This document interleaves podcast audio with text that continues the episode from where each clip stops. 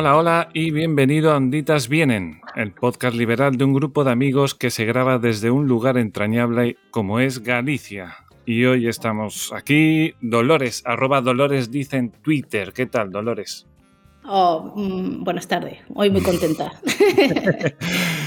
Por otro lado tenemos a Fran, arroba Fran JF Tarrío. ¿Qué tal, Fran? Por aquí andamos de nuevo. Perfecto. Y por otro lado tenemos a Juanjo, arroba Juanjo barra baja Iglesias. ¿Todo bien, Juanjo? Bien, el soleado día aquí en Galicia. Perfecto. Bueno, pues ahora ya cedo el testigo directamente a Fran. Todo tuyo, Fran. Ok, bueno, como dice Mario, somos un pequeño grupo de amigos del, rincón casi casi noroeste, ¿no? De aquí de, bueno, casi casi no, noroeste de España, en Galicia. Eh, decir que Mario no nos lo comentó, pero que pueden seguir la, charla desde todas nuestras redes sociales, desde la página web de www.onditasvienen.com, eh, en nuestro canal de YouTube, en redes sociales, Twitter, Facebook, eh, Instagram, en fin, que estamos al día con, con, el tema y que pueden seguirnos en directo. Respecto al programa de hoy, es uno, un capítulo más del ciclo Pensando la Libertad, que bueno, es un ciclo por el que pasarán, han pasado ya y pasarán autores, pensadores y personas que piensan la libertad a través de sus obras desde distintas perspectivas ¿no? y áreas. Para nosotros pensar la libertad implica pues, una reflexión sobre la naturaleza del hombre, sus potencialidades y aspiraciones e inseparablemente nos lleva a reflexionar de forma paralela sobre aquellos valores, instituciones y principios que lo acercan a la consecución de esos fines naturales a su esencia. ¿no? Podríamos decir su bien, que le permite el desarrollo pleno de las potencialidades de, que se alinean con esos valores y principios para alcanzar lo que muchos llaman felicidad, pero que nosotros, viendo las confusiones que conducen estas cosas, que luego lo podemos hablar también con el autor y las concepciones superficiales que a veces implica, preferimos denominar una vida plena y libre, ¿no? que es una toma de posición consciente, por decirlo de alguna manera. Dedicaremos también espacio en este ciclo a identificar y conocer pues, los peligros que acechan y que convierten que se convierten en serios obstáculos a la hora de llevar a cabo o a buen término nuestros proyectos personales de vida, los que cada uno elige libremente. Y no nos olvidamos una parte clave de esa búsqueda, de ese trabajo, que es la de reconocer e identificar pues, los distintos peligros y obstáculos que acechan a la libertad, que amenazan nuestros derechos, libertades, proyectos vitales, etc. ¿no? Dentro de esos peligros, uno eh, infravalorado es el desconocimiento del pasado y de sus protagonistas, o peor aún, ¿no? el tomar por real un pasado de personajes ilusorios. Por eso mismo vamos a abordar, eh, eso es justamente lo que vamos a abordar hoy en este capítulo de Pensando la Libertad.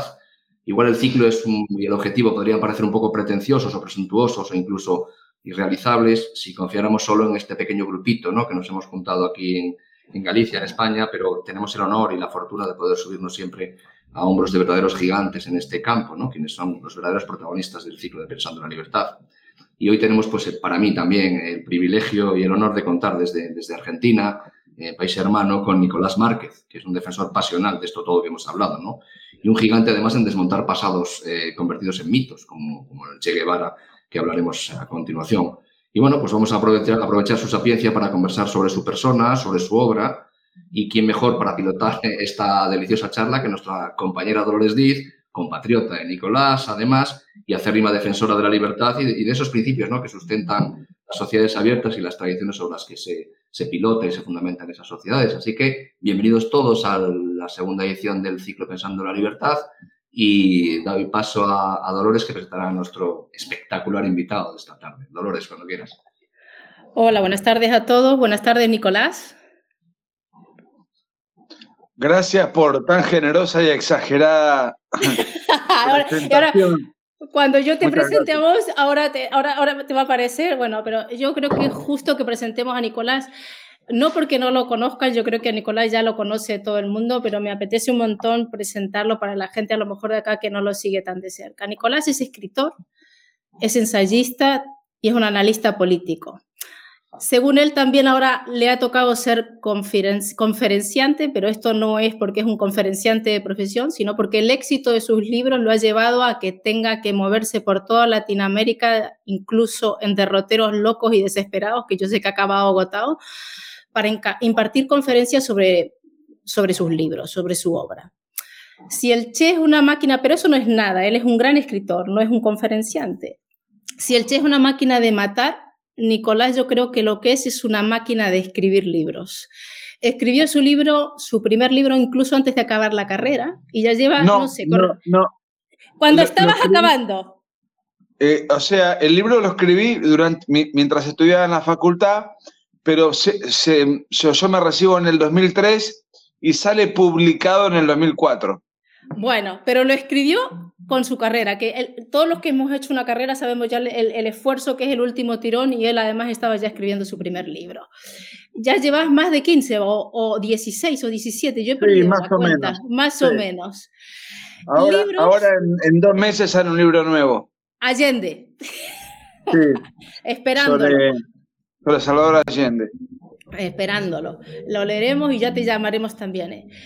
Eh, libros que si son muy variopintos en los temas o los personajes que ha tocado, siempre hay un hilo en común. Y es que lo que busca Nicolás es revisar la historia y personajes históricas que de alguna manera se nos han vendido como ilusorios, ¿no? Son personajes que están adornados con talentos, con virtudes, incluso con éxitos que puede que al relato los hagan agradables, ejemplares, incluso heroicos, como en el, caso del Che Guevara, pero que ocultan la mitad de lo que pasó y que pivotan sobre medias verdades cuando no son directamente mentiras intencionadas para el consumo de incautos y el provecho de indecentes, con perdón, sin ningún perdón. Eh, cuando yo pienso en Nicolás, pienso porque Nicolás es mucho más que eso. En cierta ocasión, cuando Miguel Ángel le preguntaron cómo llegaba a descubrir o a hacer sus esculturas, él decía que veía al ángel o a la figura que estaba en el mármol y la liberaba. Yo creo que Nicolás lo que hace en sus libros es muy parecido a ese paciente trabajo del escultor, que palabra a palabra, lectura a lectura, investigación a investigación consigue liberar la libertad que hay detrás de esos personajes e historias. Es un trabajo que la verdad es que se agradece un montón y nosotros lo valoramos muchísimo en esta orilla y en la otra. El libro del Che es uno de estos, ha sido un superventas en toda Iberoamérica, también aquí en España, y es un libro que yo creo que todos los que salen eh, al frente de manifestaciones con la imagen del Che debieran por lo menos leer las primeras 50 páginas y después pensárselo. Eh, lo bueno de este libro es que, eh, lo, que lo, que se consigue es conocer el Che más allá de los relatos interesados. Es un libro además que se lee muy fácil, que se lee muy bien y que descubre el verdadero Che hasta el punto donde hace un análisis hasta psicológico, familiar, sociológico de experiencias. Y además también ofrece al, eh, colateralmente una visión que también nos descubre eh, a un Fidel, a un Raúl Castro y además revolucionarios que han sido vendidos de una forma distinta.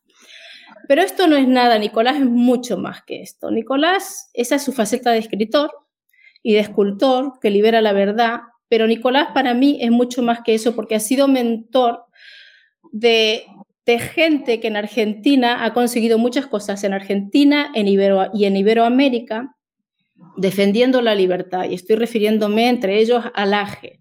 Nicolás es una persona, es el picapiedra de estos que ha estado ahí en Argentina picando, picando, cuando nadie podía pensar que eso tuviera un éxito. Sin embargo, él ha hecho ese trabajo en un momento donde era riesgoso, donde era duro y donde no se veía una recompensa, ya no digo ni siquiera en el mediano plazo, sino en el largo plazo, y él siguió adelante. Y si hoy tenemos una figura como Milei en Argentina, que ha cambiado el eje del debate en Argentina, como dice Venegas Lynch, el profesor Venegas Lynch, es gracias a tipos como Nicolás. Y eso yo estoy profundamente agradecida, Nico. Desde mi punto de vista es la parte hasta como que yo creo que va a trascender más allá de sus libros, ¿no? Por esa generosidad que tiene, como la misma generosidad de estar con nosotros, que somos unas pulgas al lado de él, y cuando yo le digo que venga a defender la libertad, aquí está, y que somos defensores de la libertad, está con nosotros para conversar.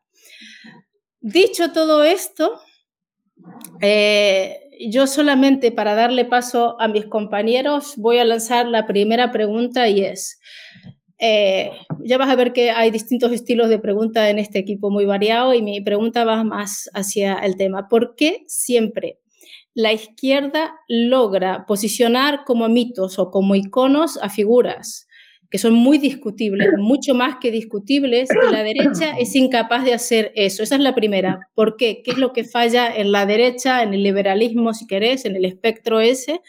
Para que no se consiga, porque hay gente muy valiosa, gente que ha aportado muchísimo a la civilización occidental y de repente no, no es ni conocida ni tiene la, reputación y la fama que tiene un Che, por ejemplo.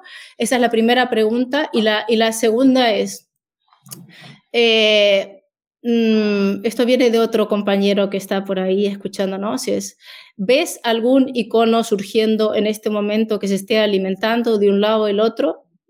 Esa, esa es, es, otra pregunta. Y segundo es, ¿crees que mi ley podría ser un icono en, por lo menos en Iberoamérica, yo creo, aquí tiene muchísimo arrastre, te lo digo, en el que se, se pudiera realmente tener una figura defensora real de la libertad y de las libertades.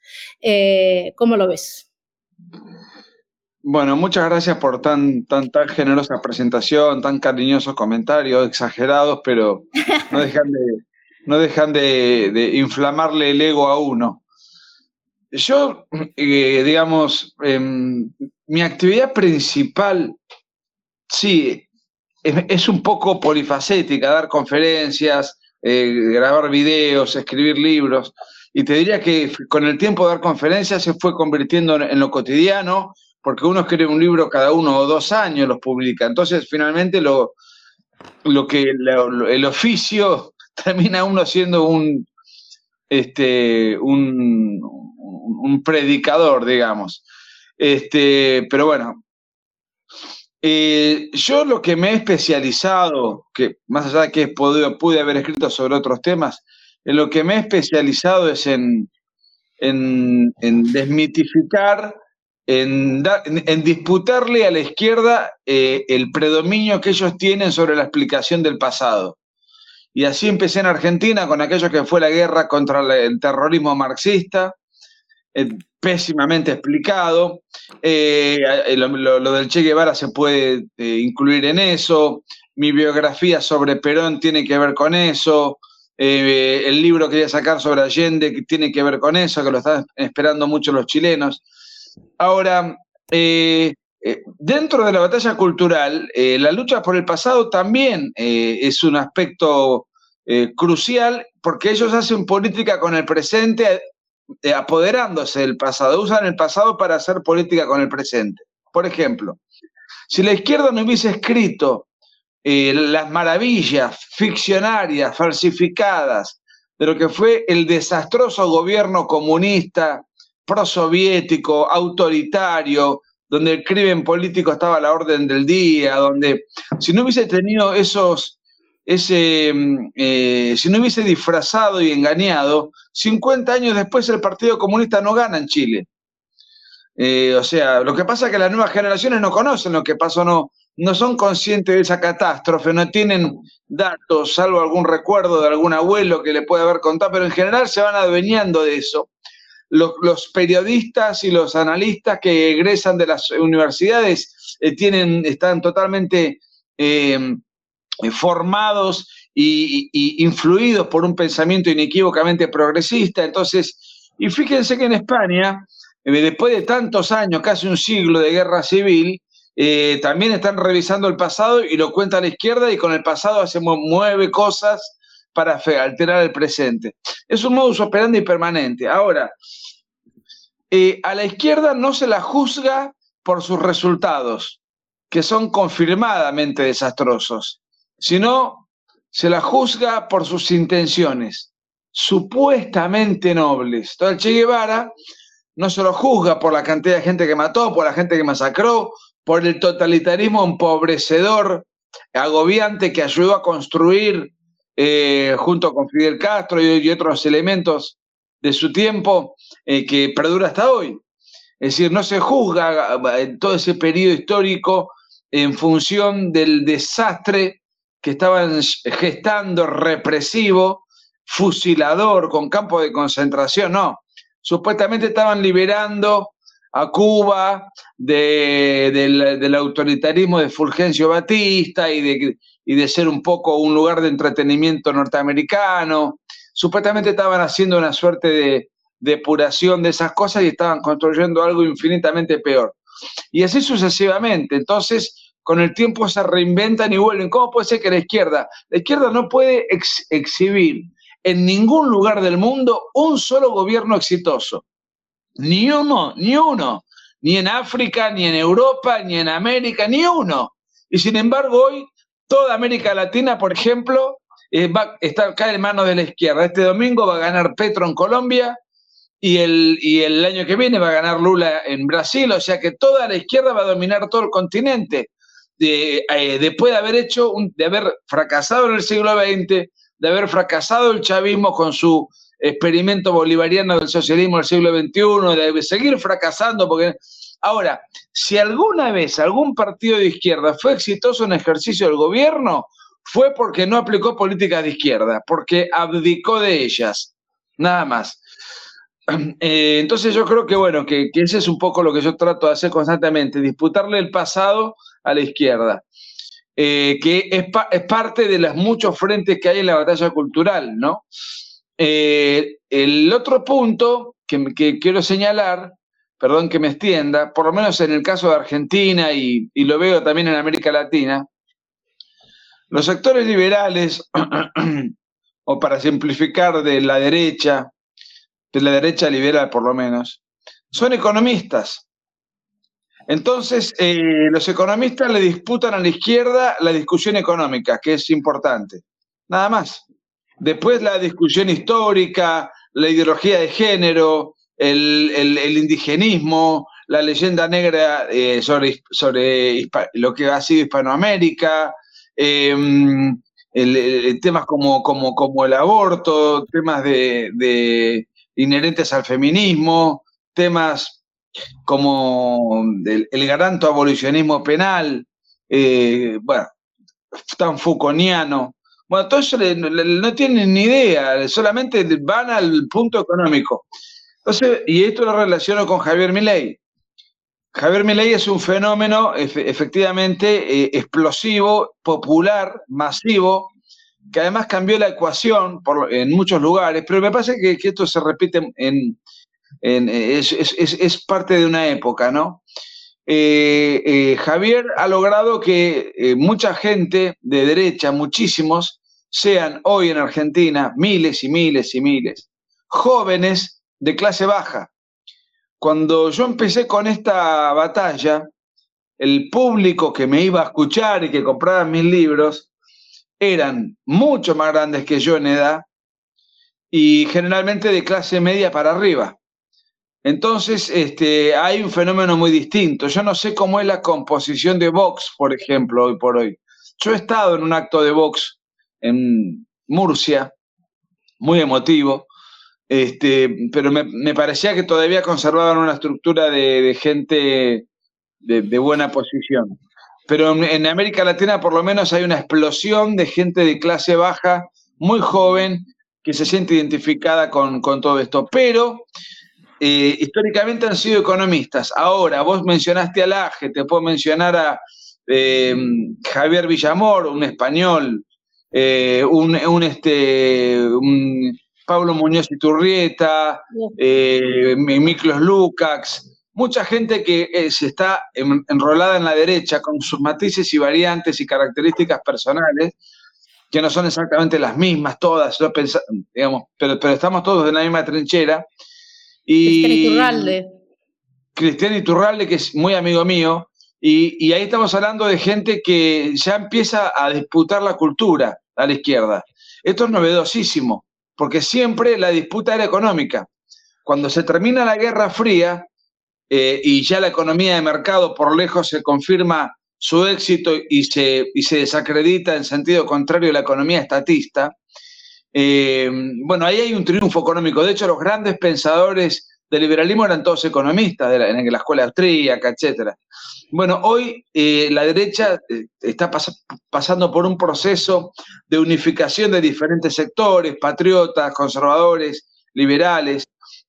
Hay una unificación, una amalgama de un frente común, este, y eso también hace que haya como diferentes especialistas en cada uno de los combates que se van dando, dentro de la desigualdad, porque nosotros estamos, somos guerrilleros que pululan como pueden y se imponen como pueden. Ellos tienen medios de comunicación, financiación, grandes estructuras de, financiamiento de, ONGs, del Estado, de, eh, nosotros estamos haciendo una, pelea en total inferioridad de condiciones.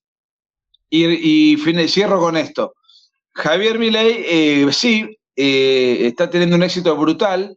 Lo que pasa es que para hacer política y aspirar a ser presidente como él pretende serlo, y puede serlo, porque viene creciendo este, de manera progresiva, sostenida en el tiempo, tenés que competir contra políticos profesionales que hace muchos años que detentan el, poder, saben manejar el Estado, usan el Estado, tienen trabajo territorial, tienen muchos punteros políticos, intendentes, gobernaciones, mucho dinero. Y Javier es su figura y después un partido que se va gestando con gente muy joven y que yo creo que inexperta. Bueno, hay que ver si eso lo, logran profesionalizar de acá al año que viene. Es un desafío difícil, lo tienen que hacer en tiempo de emergencia. Eh, la popularidad de mi ley está, las ideas de mi ley son aceptadas, su figura tiene una notoriedad, no, nadie en Argentina eh, desconoce quién es mi ley, o sea que ya está totalmente instalada. A mí, a mí lo que me, me hace dudar es la parte, la logística, la estructura partidaria que vos necesitas como para dar batalla, sobre todo en un país tan, tan grande como la Argentina, eh, donde el peronismo y otras estructuras este, que se han edificado en los últimos años han, han logrado saber manejar el uso y el abuso del aparato político a la hora de los comicios, con planes sociales, con gente extorsionada que cobra del Estado cosas específicas, entonces eso, se lo dan los propios partidos del sistema y bueno, eso mi ley no lo tiene. Entonces, él está en una cruzada quijotesca, ¿no? Así es, así es.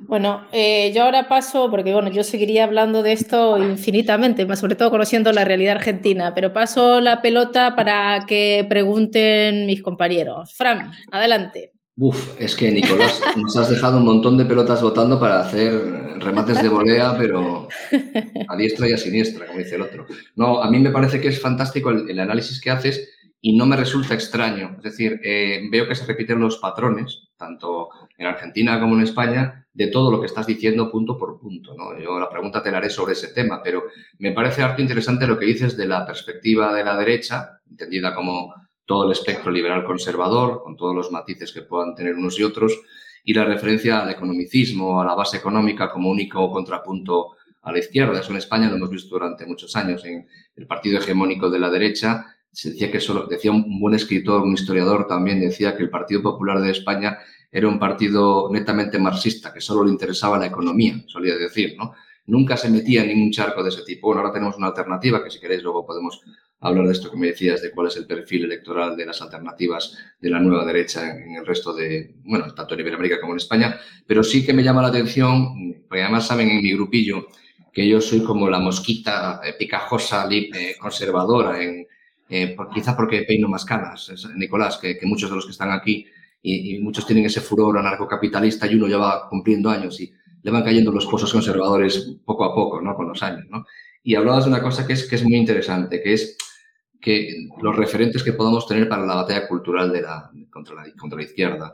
Yo suelo ser, y en parte gracias también a Juanjo, que está aquí, eh, un ávido lector de, un filósofo ya fallecido hace recientemente, que es Roger Scruton, un británico, y nos hacen falta filósofos de la derecha también, en mi, opinión. ¿eh? ¿Quién, ¿Qué, filósofo? Roger Scruton. Sí, sí grande, ¿no? Entonces, que nos hace falta también filósofos por ese lado, ¿no? Esa, es la idea que tengo yo.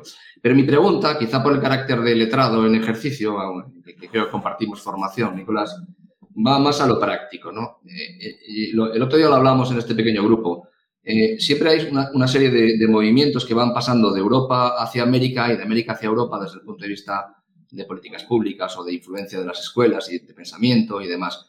Y curiosamente, no sé cómo lo ves tú y cómo lo vas a ver tú y cómo lo desconozco, te lo pregunto de primera mano, yo creo que en España ahora, como tenemos por primera vez en nuestra historia desde hace 90 años a un partido comunista dentro del gobierno, se están importando políticas de estas que hablamos, culturales, desde países como Argentina o Venezuela, directamente a España. Es decir, todo lo que tú decías del conflicto de la ideología de género, de toda la cultura woke y de todo este, este concepto que hay ahora de nueva izquierda, que no deja de ser marxismo travestido, ¿no?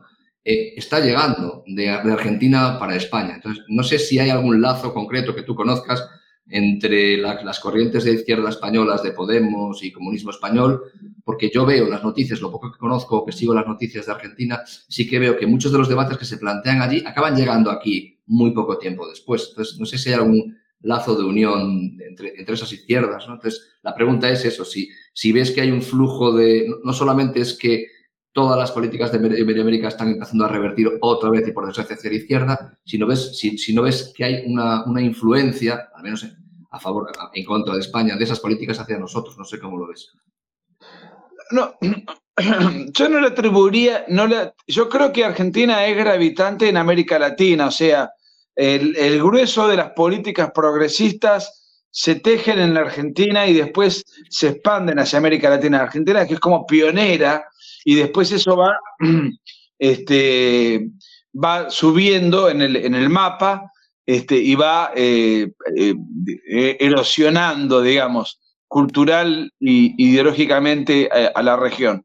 Pero, pero, me parece que nosotros con España tenemos una, una, cuestión de simbiosis, o sea, no es que de Argentina llega a España, o me parece que por una cuestión incluso de, de, de herencia cultural, de idiomática. Argentina es el país más eh, europeizado de, América Latina, tiene un vínculo con España natural.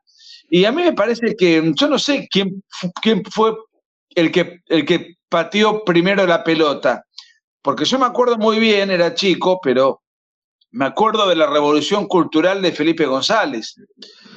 También es cierto, fue casi coincidente con, con otro eh, pope de la socialdemocracia eh, que era Raúl Alfonsín en Argentina. Pero lo que imponía en ese momento Felipe González y Mitterrand y, cosas que ya se empezaban a insinuar y que hicieron tanta eclosión años después, este, me parece que, bueno, partieron desde España.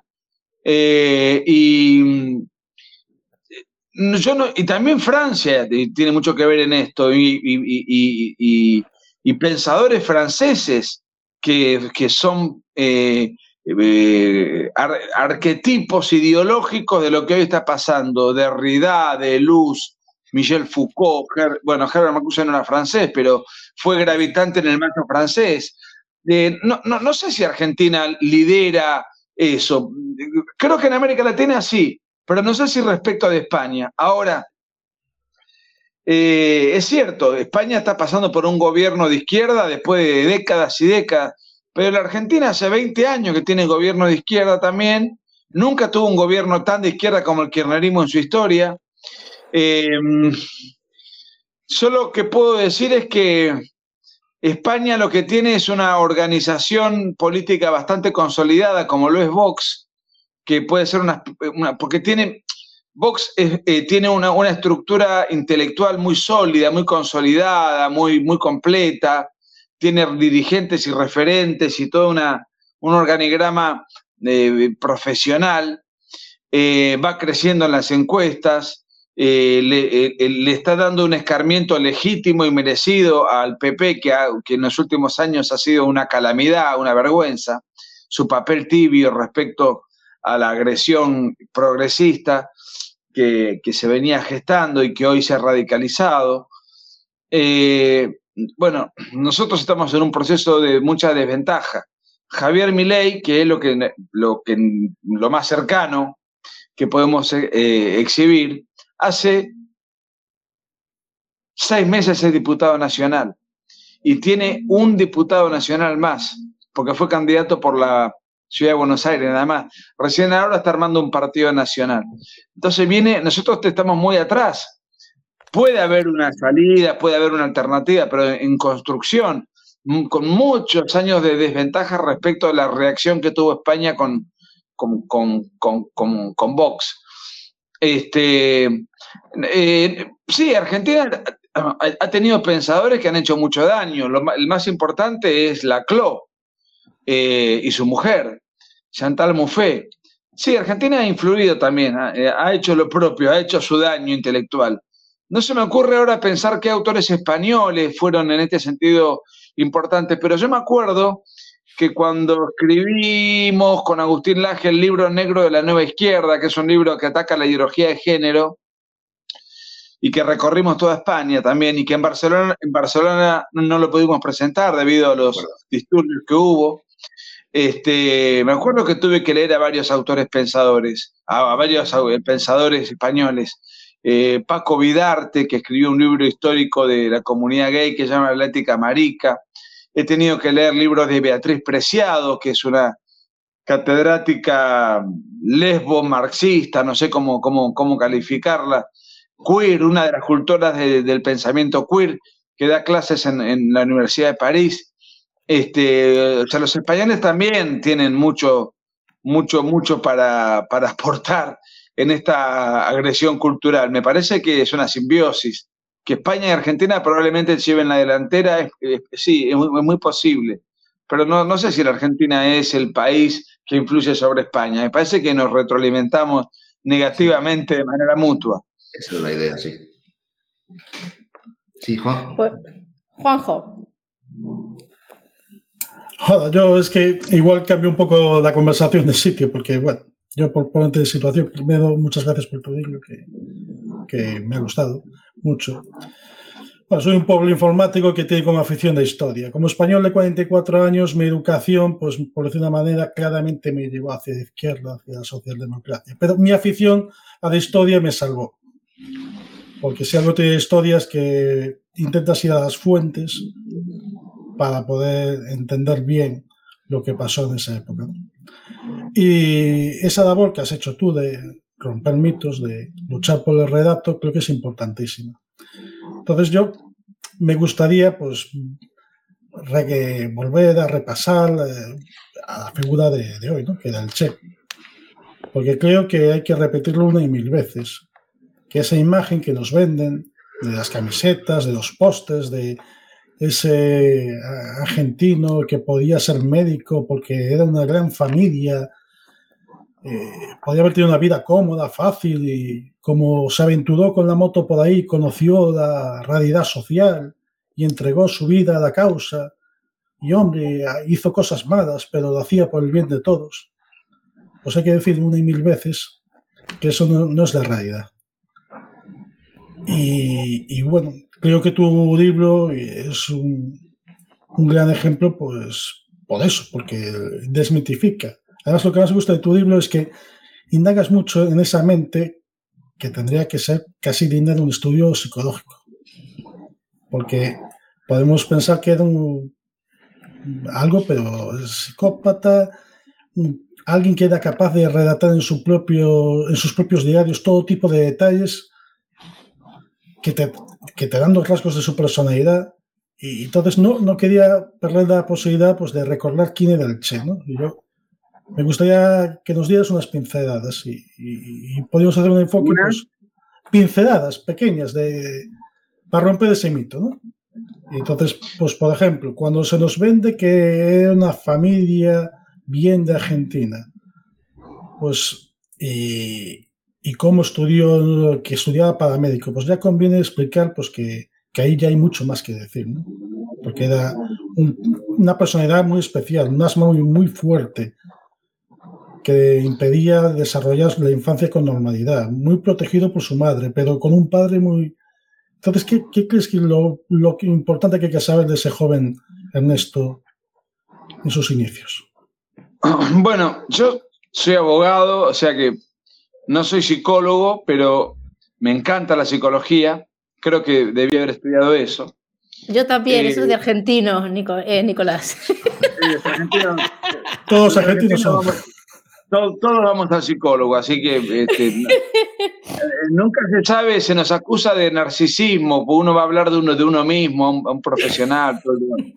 este, pero, pero eh, he leído mucho de psicología y yo consulté con psicólogos y me decían que yo, obviamente esto está dentro del plano de las conjeturas, de las especulaciones, porque ni siquiera un psicólogo podría hacer un, análisis psicológico del Che Guevara, porque para poder hacerlo, el Che Guevara tendría que haber sido paciente de ese psicólogo en cuestión. Y ese psicólogo elaborar entonces este, un informe eh, fundado. Son todas especulaciones que yo saco de las cosas que él va haciendo, de la vida que tuvo, de, los, de las cartas que él escribía, escribía desde muy joven sobre sí mismo todo el tiempo. Eh, y para mí aparecen en, escena este, en el joven Guevara rasgos muy, muy que lo marcaron de tal manera y que después eso le, le, imprimieron a fuego eh, todo su derrotero. Por ejemplo, su madre, él, pertenecía a una familia aristocrática, pero empobrecida, empobrecida. Hay un sociólogo argentino, Juan José Sebrelli, que en uno de sus trabajos sobre el Che Guevara dice, porque Che Guevara, si bien su familia estaba empobrecida, sus primos hermanos, sus, toda su vida de relaciones era de gente de clase alta. Entonces, él iba a clubes exclusivos, frecuentaba fiestas, frecuentaba ambientes, este, y él era el pariente pobre en un mundo de ricos. Entonces, ya a partir de ahí aparece en escena el, el concepto del pariente pobre en un mundo de ricos que lo resiente contra los ricos. Eh, eso por un lado. Por otro lado, eh, él nace en 1928 eh, y los padres que eran, ella era su madre en su momento muy católica, se casa de apuro porque queda embarazada y se casan para a momento. Para poner en situación española se dice boda de penalti. De penalti aquí. bueno. Y esto lo trasladamos a, una, a, 100 años atrás, casi, este, mm, eh, era un escándalo. Hoy por ahí sería un episodio anecdótico, pero en esa época era un escándalo. Más en los ambientes mueve a, la familia hacia, hacia otro sitio para tapar un poco el tema y que la gente se equivoque con el número de meses, por decir una manera, ¿no? Bueno, eh, eh, hicieron toda una, trampa burocrática para, hacerlo pasar a Ernestito como siete mesino. Los sectores católicos que la madre frecuentaba le dan la espalda, lo consideraban un, un oprobio todo eso. Ella se resiente contra su iglesia y les infunde un fuerte sentimiento anticatólico y anticristiano a, él y al resto de los hermanos que, de, del Che que vinieron después. Eh, después, eh, él, tenía un asma muy fuerte, de muy chiquito fue detectada, la tecnología médica de la época no era la de hoy. La, recomendación que le dio el médico fue irse a vivir a unas zonas este, eh, montañosas, secas, De, la, Argentina, en la provincia de Córdoba, en, la ciudad de Altagracia. Entonces se van a vivir ahí para ver si, si eso le bajaba el, tremendo, tremendo asma que tenía. Eh, que, lo, que, lo acompañó toda la vida, ese asma. Lo torturó toda la vida. Bueno, como el padre este, vivía en el casino y era un playboy y no trabajaba y no tenía dinero y dilapidaba la fortuna y esto y lo otro, conclusión, eh, durante los 17 años que él vivió en Córdoba se mudó 14 veces, 14 veces en 17 años porque no podían pagar los alquileres. O sea, era la mudanza, era, la, era la norma. Él, escribe una carta que de muy joven donde dice, yo, yo no sé dónde dejaré mi hueso, mi, mi casa rodante son mis, piernas. Entonces, no tenía lugar fijo. Eh, había nacido en Rosario, que es una ciudad importante de Argentina, porque ahí había un primo hermano de, del padre del Che que le, que le, hizo la, el acta de nacimiento fraguada, pero eh, sus padres eran de Buenos Aires, pero se fueron a vivir a Córdoba y en Córdoba se mudaron 14 veces. Y si uno analiza, Guevara era argentino, pero se hizo ciudadano cubano, se casa en México, se va a pelear al Congo y muere en Bolivia.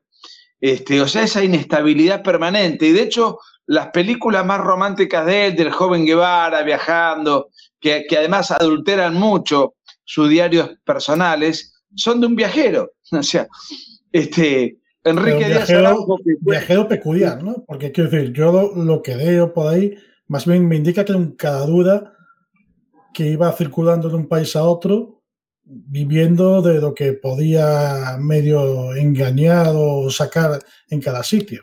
Quiero decir que no, que a la mínima, pues igual había conductas que no eran muy honorables, por decir una manera, para seguir viajando. No, no, no, no, no, no. Era, era, era un, como decimos en Argentina, un vividor. O sea, él viajaba con lo puesto, con lo poco que tenía, y de ahí pernoctaba, pedía ayuda, tenía, buscaba este, algún, algún refugio, algún auxilio, siempre viviendo de los demás.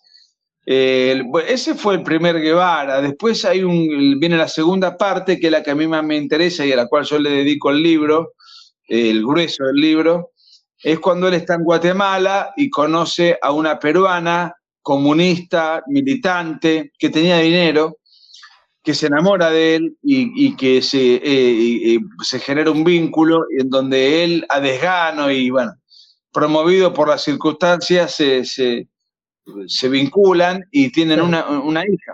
Lo increíble es cómo se aprovecha de otra vez, se casan de apuro en México. ¿Y cómo se aprovecha de ella? Que quiere decir, me llama mucha atención que es capaz de dejarla en Guatemala y él sigue viviendo en México y cuando le hace falta, pues vuelve a vivir con ella, pero es como si fuera un poco parásito de, esta mujer. No, bueno, ellos se van a México, porque en Guatemala había una un conflicto político muy fuerte, entonces emigran de Guatemala, se van a México porque ella tenía contactos con toda la izquierda latinoamericana, era una activista de fuste. Entonces él ella, perdón, le presenta en México eh, a unos cubanos que, que, acababan de ser indultados por el gobierno de Batista, que eran guerrilleros que se habían alzado contra el gobierno, habían fracasado en sus pretensiones, estaban presos. Y, entonces van a comer este, una cena que los invitan y ahí conoce a los hermanos Fidel y Raúl Castro. Esa misma noche, lo dice el Che su, en sus memorias, en sus memorias o en sus diarios personales, esa misma noche él se compromete en ser médico de la expedición guerrillera que estaban preparando en México para eh, eh, instruir guerrilleros de cubanos exiliados para viajar desde México a Cuba, eh, de desembarcar en Sierra Maestra, que es una zona selvática y montañosa de Cuba, para instalar una guerrilla rural. Ahora, él no conocía Cuba, tenía una formación comunista totalmente panfletaria, precaria, que le había influido su flamante novia. Él nunca había tenido experiencia política y se enlista en un experimento guerrillero, eh, abrazando una ideología que conocía de una manera muy elemental y rudimentaria, para meterse en un país cuya historia no conocía, cuya realidad no conocía, salvo por lo que le había dicho Fidel, que lo conoció él esa misma noche. O sea, era un arrebatado, un impulsivo, un exacerbado. Este, eh, y bueno, le, pareció como que era parte de una aventura este, atractiva, porque era un aventurero. Ahora, que fuese un aventurero es un tema menor, el tema es la cantidad de gente que él mató en su aventura. Sí, es que ahí se desboca, por decir una manera. Empieza a hacer los entrenamientos con la gente y, y se emociona. Y él se va politizando rápidamente. Eh, Díaz Araujo dice, eh, que es un, escritor que yo leí también, que lo usé como fuente en algunos pasajes para documentar mi libro, que él era un lector apurado de marxismo elemental. Entonces leía, leía para formarse.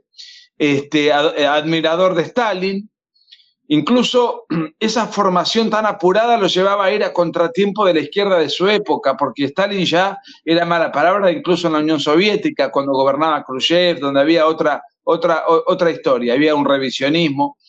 Este, y, y bueno, y finalmente él, este, deja su pretensión de ser médico de la expedición y se convierte en un guerrillero y, y comete varios fusilamientos a gente de su propia tropa este, en, Sierra Maestra por indisciplina, desconfianza, etcétera, los maniataban en los árboles y él disparaba, y él lo cuenta en su diario en Sierra Maestra, o sea, lo cuenta él. Y Fidel Castro advierte ese arrojo que tenía Guevara y lo consagra como comandante, tenía un grupo a cargo.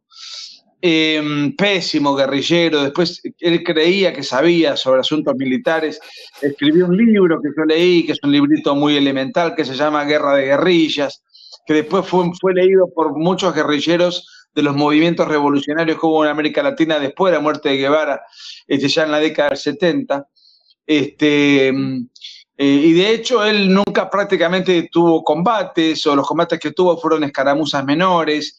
En, uno de, en un solo libro eh, de todos los que leí se advierte la posibilidad de que le haya matado a alguien en un tiroteo.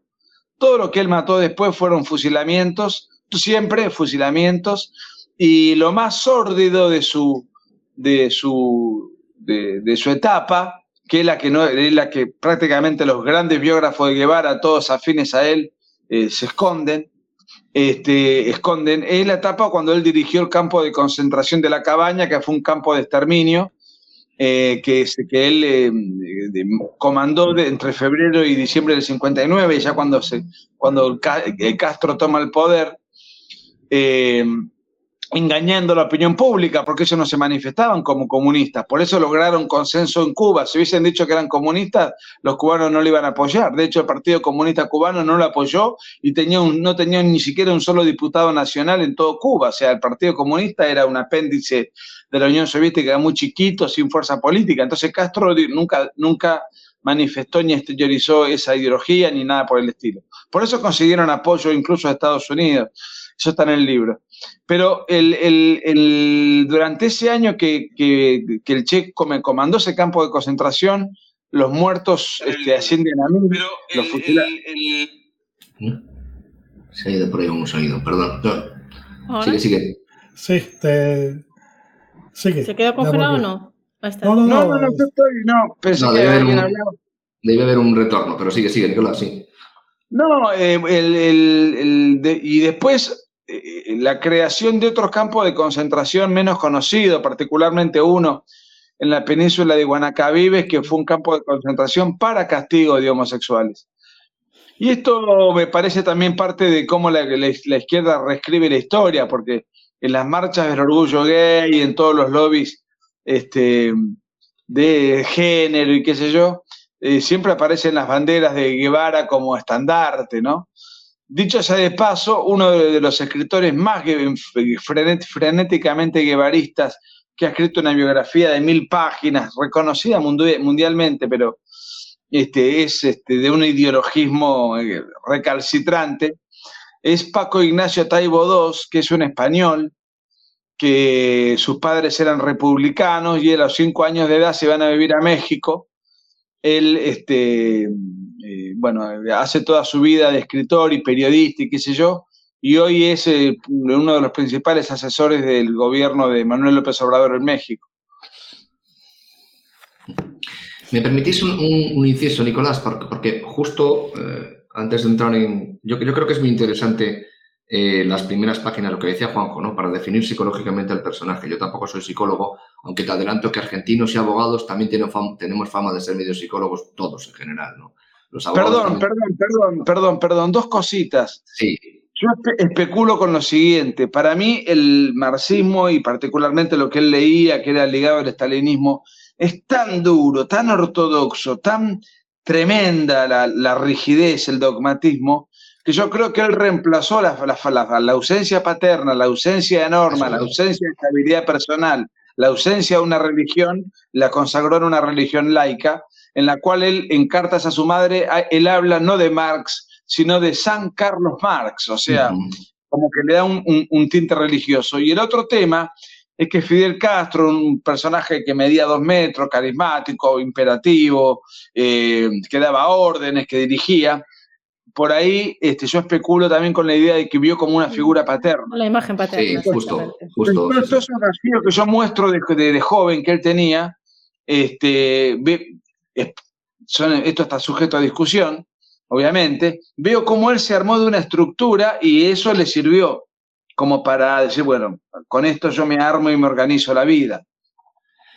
Y precisamente por eso te lo decía, yo creo, yo sí que le veo por, las, por, una cosa, además, unos detalles especialmente escabrosos, por ejemplo, cómo se refiere a, su hija, por poner un ejemplo, ¿no? Esa frialdad, esa manera. Yo creo que, es, que se junta todo, ¿no? Lo que tú estás diciendo, el carácter, el paternalismo, o sea, la figura paterna a lo mejor en, Fidel, o, que simplemente el marxismo y todo esa, ese movimiento le sirvió a él como encaje perfecto para desarrollar lo que llevaba adentro. Es decir, que yo creo que eso fue la excusa, ¿no? Es decir, que él iba a desarrollar ese carácter, en mi opinión, ¿eh? personal, ese carácter violento y ese carácter psicopático y ese carácter a lo mejor frustrado, ¿no? tanto de, rico venido a menos, como persona con un tipo de discapacidad, insegura, que siempre se forzaba a hacer cosas que, que, sabía que le podían entrañar un riesgo tremendo, o siempre demostrándose cosas, ¿no? Entonces, yo, yo sí que creo que, que, es un personaje que le valía cualquier caparazón que hubiera cogido en ese momento para desarrollar lo que era. Por ejemplo, es esa, esa, tú hablas en el libro que incluso ya desde muy joven, ya esa evocación de la muerte como algo heroico y de búsqueda de muerte y demás,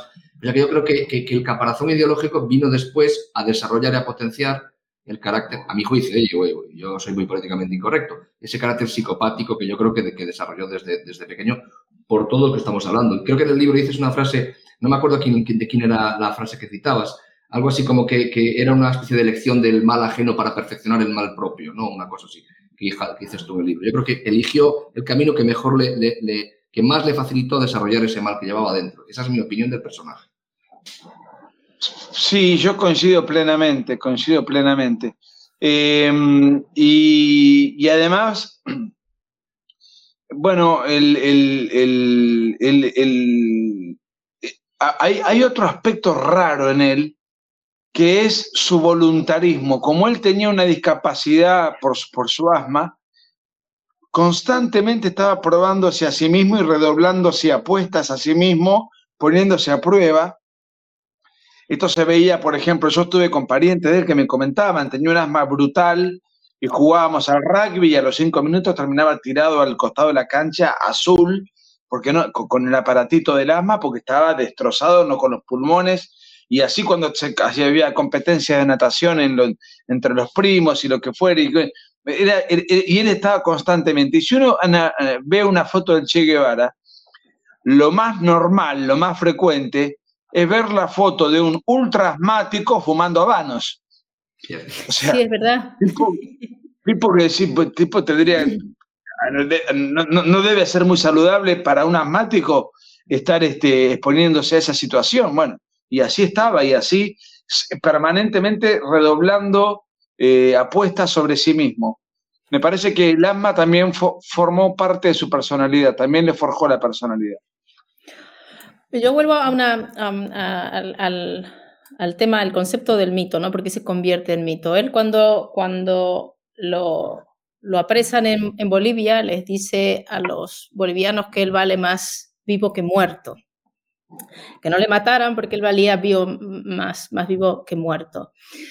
Eh, yo creo, soy de la idea, y esto también es súper opinable, es que él, la única forma de haber, eh, como a él le decían el chancho, como todos los chanchos, vale más muerto que vivo. O sea, el, el, si no hubiese muerto el Che, se, se, sería la imagen esa icónica, porque según se ve en el libro, él va de fracaso en fracaso, porque todo aquello que emprendió, todo lo que emprendió fue desastroso. Entonces, es, el mito se debe principalmente, yo, yo te he oído otras veces y estoy completamente de acuerdo, es por su buena apariencia, porque era guapo, era buen mozo, como decimos en Argentina, porque era un tipo que sabía hablar, que se sabía expresar muy bien, pero al final era un fracaso rotundo en todo aquello que emprendía. Eh, ¿Fue la muerte lo que lo convirtió en un icono? ¿Quién ganó más con la muerte del Che? Pero no solo esto, porque si al Che lo hubiesen pillado de vivo, ¿qué hubiese significado para un Fidel? Porque está la duda esa de por qué lo mataron los bolivianos, si la CIA estaba dispuesta a llevárselo. Eh, ¿Quién ganaba más eh, con la muerte del Che? Fidel, pero no solo Fidel porque lo viera como una competencia, porque se había convertido en un estorbo en su, en su pues, su régimen, en su forma de, llevar adelante lo que era la revolución, pero también porque a la vez le, nutrió de una figura icónica que está mm, asociada al régimen y que de otra forma hubiese sido una prueba cabal de lo que fue una traición vil por parte de Fidel a su escudero, digamos, más, eh, con una personalidad más fuerte o que, era más atractivo hacia el exterior. ¿Crees que la muerte tiene algo que ver en, en que se haya convertido en lo que es? Yo identifico cuatro o cinco cosas. Eh, el mito es persona o cosas a la que se le atribuyen cualidades que no tiene. Persona o cosas a la que se le atribuyen cualidades que no tiene. Ahora, no cualquiera es un mito. Fidel Castro murió viejo, entubado, ya decrépito, senil. Es un personaje histórico, pero no es un mito. Ahí está. Eh, el Che Guevara, ¿qué, ¿qué, tiene? Tiene las características propias, y yo hago una serie de comparaciones con los mitos del siglo XX, que, que, que tienen características comunes. Por ejemplo, eh, James Dean, Marilyn Monroe, eh, Janis Joplin, eh, Jim Morrison, Eva Perón, el Che Guevara. Eran toda gente que muere joven, o sea, no es que muere de viejo, porque uno va perdiendo el brillo con los años, pero morir tan joven es como que eso impacta. Segundo, en el fragor de la popularidad. Todos estos personajes que nombré murieron en momentos donde eran hiperpopulares. Eh, Kurt Cobain, me, olvidaba, por ejemplo. Este, eh, y el otro aspecto es que eran transgresores. Eh, eh, el otro aspecto es que eran todos guapos, bien parecidos, tanto mujeres como varones, tenían lindas facciones. Y en el caso del Che Guevara hay un elemento adicional determinante y fulminante, que es aquella frase que nos dice que murió por un ideal. Entonces decía, bueno, yo no pienso como Guevara, pero le reconozco que murió por un ideal, le reconozco que él se jugó, que esto, que lo otro. Entonces, volvemos a lo que yo dije al principio, se lo juzga por sus objetivos supuestamente nobles, no por sus resultados confirmadamente desastrosos. Y la realidad es que morir por un ideal no, no es algo bueno per se. El tipo que tomó el avión y lo estrelló contra las Torres Gemelas en el 2001, creo que fue, este, también murió por un ideal, mató a 3.000 personas. Bueno, a, mí no me importa cuánta gente, digamos, eh, la motivación que lo llevó a Guevara a morir. A mí lo que me interesa es cuánta gente mató él para imponer su ideal o su fundamentalismo. Este, y bueno, el otro tema que tocaste tiene que ver con lo siguiente. Paradojalmente, cuando lo capturan a Guevara, eh, los, los, norteamericanos lo querían llevar a Panamá para interrogarlo, demostrarle que Fidel Castro lo había traicionado. Y si a raíz de esa demostración y persuasión lograban al Che Guevara este, eh, por despecho o, a cambio de, que se le respete su vida, etcétera, brindar información sobre aspectos del poder cubano, del poder soviético, etcétera, eh, o sea, podía ser muy útil. Ahora, en Bolivia pasaron dos cosas. Por un lado, hacía un tiempo habían detenido a un sujeto que creo que todavía vive, muy influyente en la izquierda de la época, incluso todavía influye, Régis Debré. Régis Debré era un agente francés, un pensador que si lo googlean van a encontrar un montón de cosas de él, que escribió un libro que se llamó Revolución dentro de la Revolución. Él creía fervientemente en el foquismo, en la teoría de la, del foco guerrillero selvático. Tanto es así que se va desde Francia a, Bolivia y se mete en, la guerrilla junto con el Che Guevara. A poco andar vieron un tipo que hablaba francés, lo encontró la policía, lo paran, eh, coloradito, lo tienen, ¿qué hace acá en la selva este tipo? Lo detienen eh, y bueno, lo, encarcelan.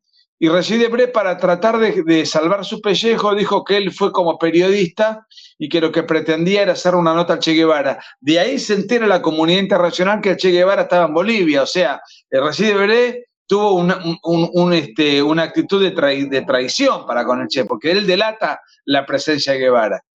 Ahora, estuvo tres años preso, a pesar de que se lo condenó a 30 años, porque la presión de la izquierda internacional fue brutal para liberar a Regis Debré.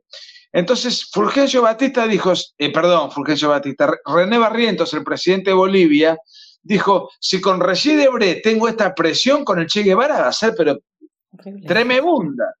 Eso por un lado. Y por otro lado, ellos querían tener, digamos, eh, el, mérito de deshacerse de, Guevara y de, y de, ser los bolivianos los que combatieron la guerrilla guevarista y matamos a Guevara. Si, se lo damos a los norteamericanos, es como que asumimos que, que, ellos nos apoyaron, que la CIA nos apoyó, asumimos cierta eh, públicamente sumisión a lo que quieren los norteamericanos. Vamos a tomar, eh, firmó el decreto eh, de fusilamiento y al día siguiente el Parlamento unánimemente, porque era un gobierno democrático, condecoró al presidente por haber, eh, bueno, encabezado la represión a una guerrilla invasora extranjera, etcétera, etcétera. Este, pero sí, paradojalmente Estados Unidos le quería salvar la vida a Guevara. Los bolivianos fueron los que, los que se lo impidieron. Bueno, perfecto. No sé, si hay más preguntas en el equipo, seguro ah, por preguntas harías más, pero no queremos robarte ya muchísimo más tiempo. Te vamos a hacer unas preguntas que hacemos a, todos los que vienen aquí, como para delinear un poco a, los personajes que nos han ido acompañando y nos acompañarán. Así que, le doy la voz a, Mario. ¿Hay alguna pregunta más, Fran o Juanjo? Yo creo que ya llevamos mucho tiempo. Yo podría estar hablando horas. Ya, ya. Exacto.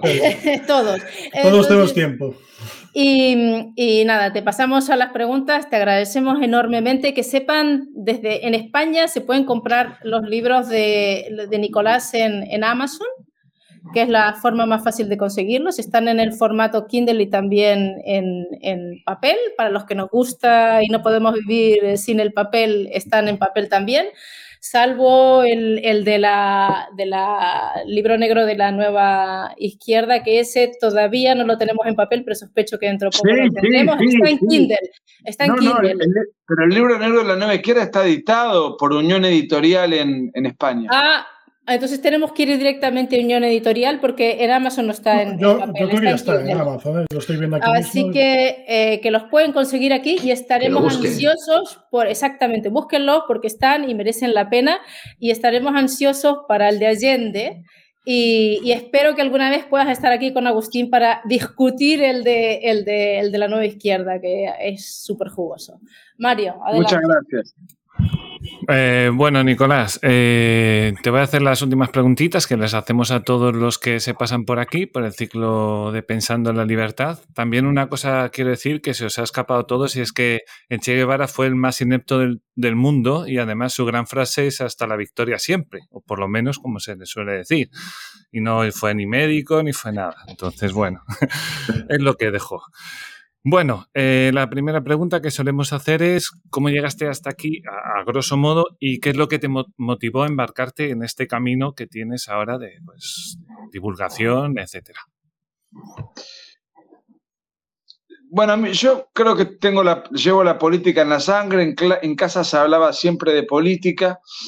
Eh, yo nací en el año 75 y entre el 76 y el 83 hubo un gobierno militar.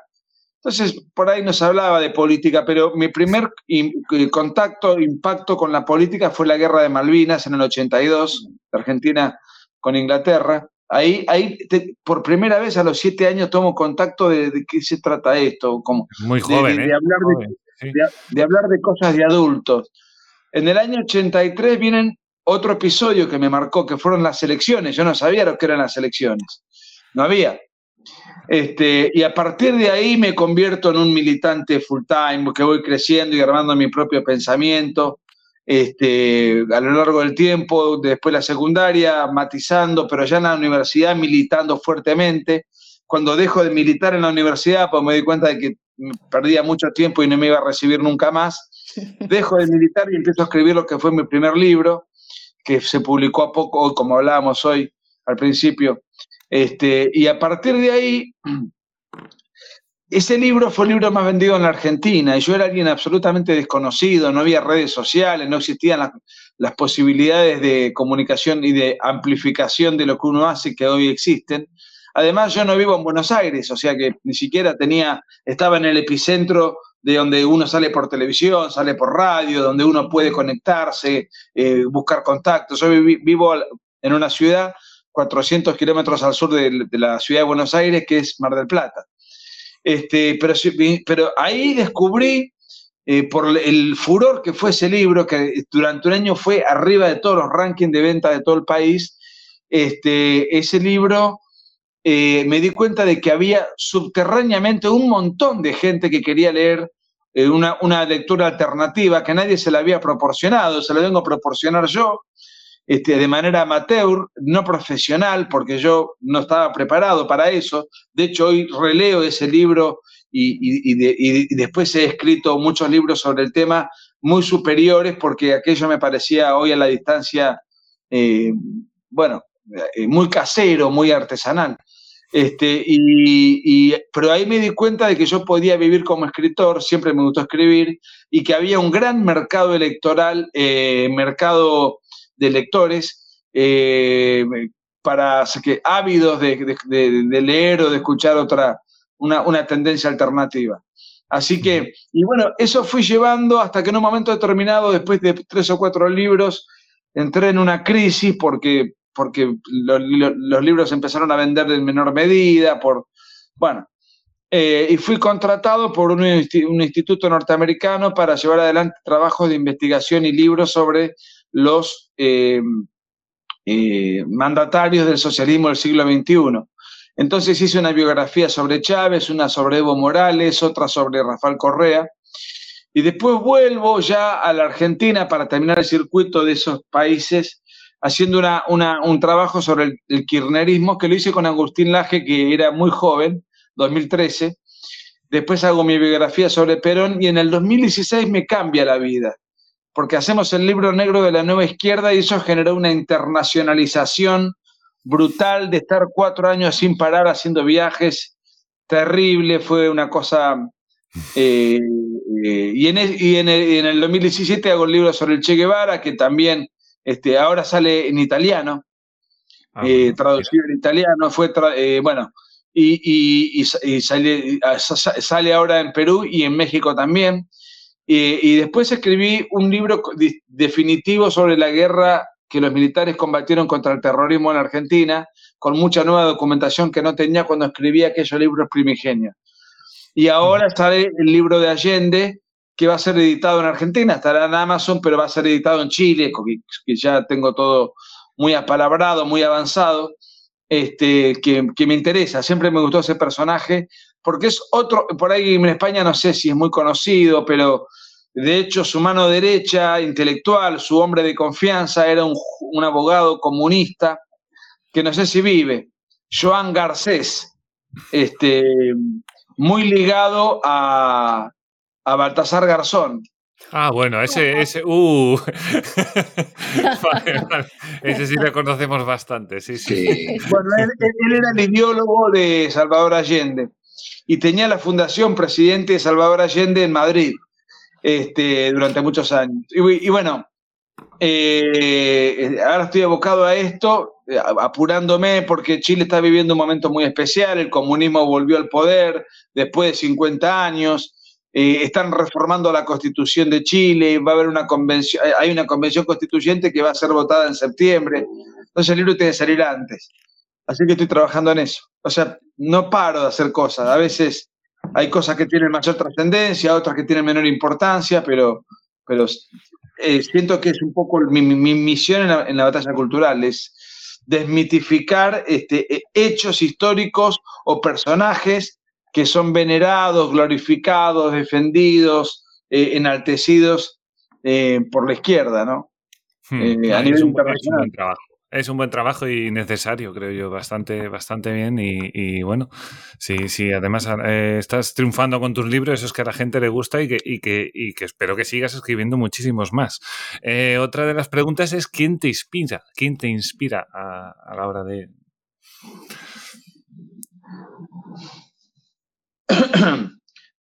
Eh, no, eh, me, parece que yo leí, tengo, tengo eh, hay escritores que me, que me formaron a nivel, a nivel ideológico y hay escritores que me influyeron a nivel narrativo. Por ejemplo, hay personas con las cuales yo no concuerdo mucho su manera de pensar, pero me maravilla cómo escriben y entonces he sido influido por ellos y, y tomo cosa de ellos. Este, si yo tuviese que, que, que, señalar quién es la persona que más ha influido en mi vida, es un argentino, doctor eh, que, dirigió el doctorado durante muchos años de ciencia política de, la Universidad Católica Argentina, Vicente Mazot. Ah, mi profesor. Ah, fue profesor tuyo, bueno. Este, para mí es, eh, eh, y me honra con su amistad, y para mí es, es un pensador extraordinario que tiene un libro publicado en España, que es un trabajo sobre José Antonio Primo de Rivera, muy bueno. Este, y bueno, eh, yo lo menciono a él como, como alguien que, que, que, ha, que, ha, ejercido sobre mí un influjo gravitante. No en la manera de escribir, pues somos totalmente distintos. Él es un académico y yo soy un tipo combativo, beligerante, adjetivador, o sea, tengo otro estilo completamente peleador. Este, no sé qué hay ahí. Vicente Mazot, la excepcionalidad argentina, me lo traje del último viaje. Eh, es un trabajo espectacular que lo debo tener por acá. Este, y, ha, escrito sobre cualquier cosa. El otro día di una conferencia, eh, una conferencia infernal sobre la guerra en Ucrania. O sea, tiene una, cantidad de temas que maneja con una, con una precisión y con un talento. Y mira que la, la actividad de escritor te hace vincular con mucha gente muy interesante, con muchos tipos muy, muy, muy sólidos. Bueno, yo nunca, nunca conocí a alguien con su, con, con, sí, con su nivel. Y, y, y, él me, eh, eh, yo diría que es la persona que, con, si tengo que, que nombrar un referente, lo nombro a él. Es un gigante intelectualmente y es un caballero en todo, en el ser y en el estar. Es, es, yo creo que sí, que, que, es un hombre de derecha, claramente, este, y probablemente bueno, no usa redes, eso creo que es un error que él a veces se lo reprocho porque todo lo que él tiene para dar al no estar metido en el mundillo de las redes, por ahí se, no se conoce tanto. Pero bueno, eh, sí, eh, eh, él los invito a que lo googleen o que pongan en YouTube sobre todo y vean sus conferencias y vean sus, sus este, ponencias, su razonamiento. Es un tipo distinto, tipo distinto. Perfecto, queda, queda apuntado pues. Eh, siguiente pregunta, seguimos. ¿Qué libro te llevarías a una isla desierta y cuál recomendarías a los jóvenes?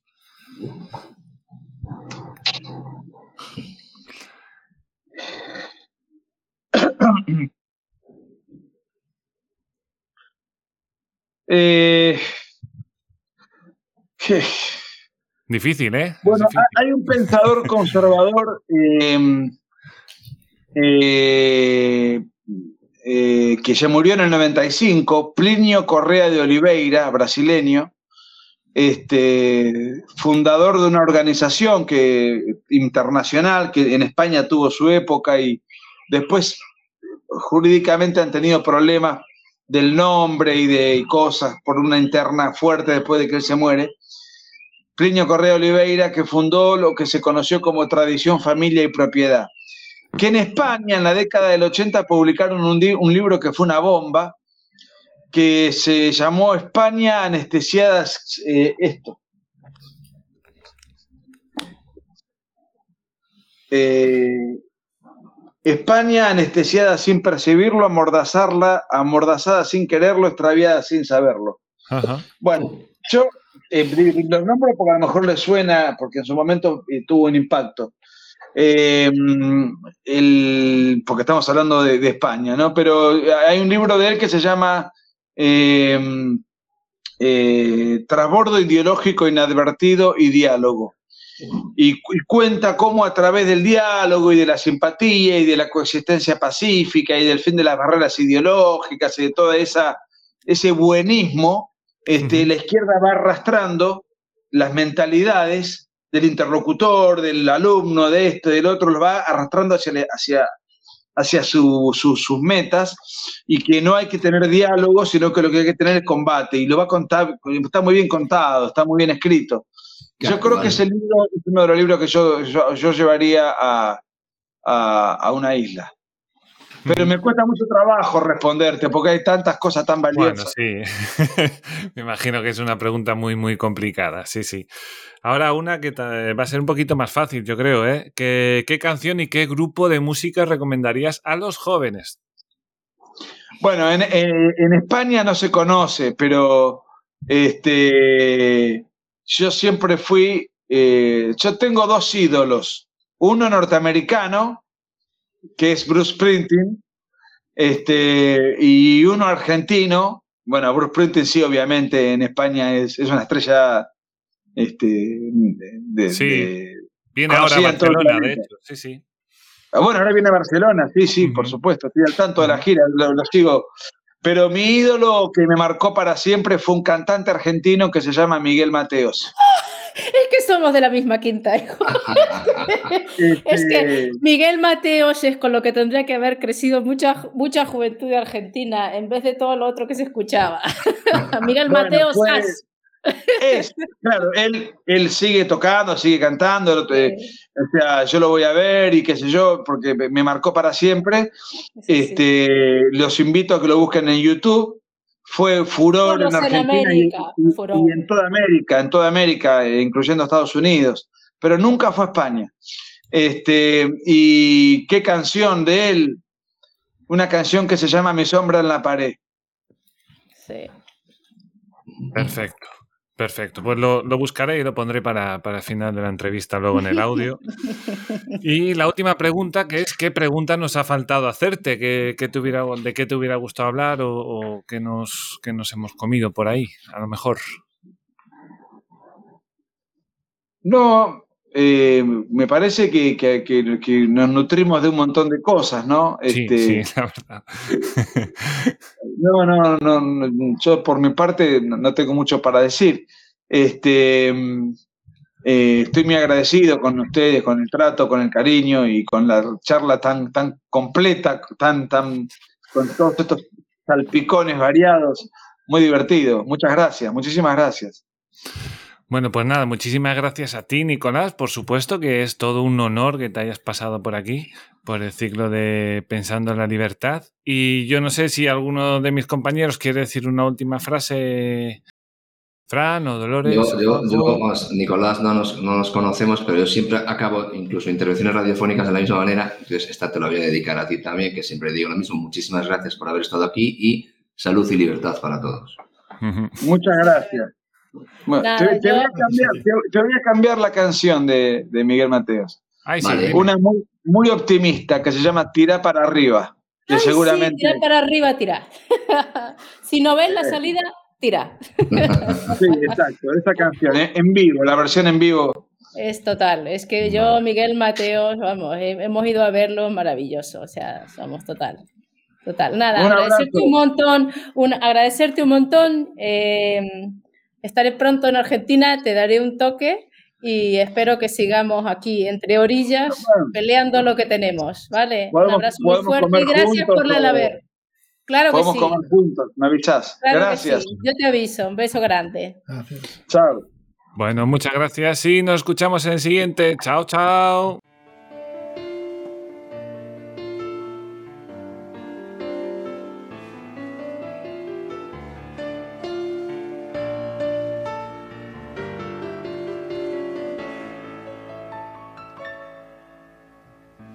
Yo no busco lo que vos tenés, no quiero hacerte ningún test. Sigo siendo un gato en la ciudad, dame una oportunidad.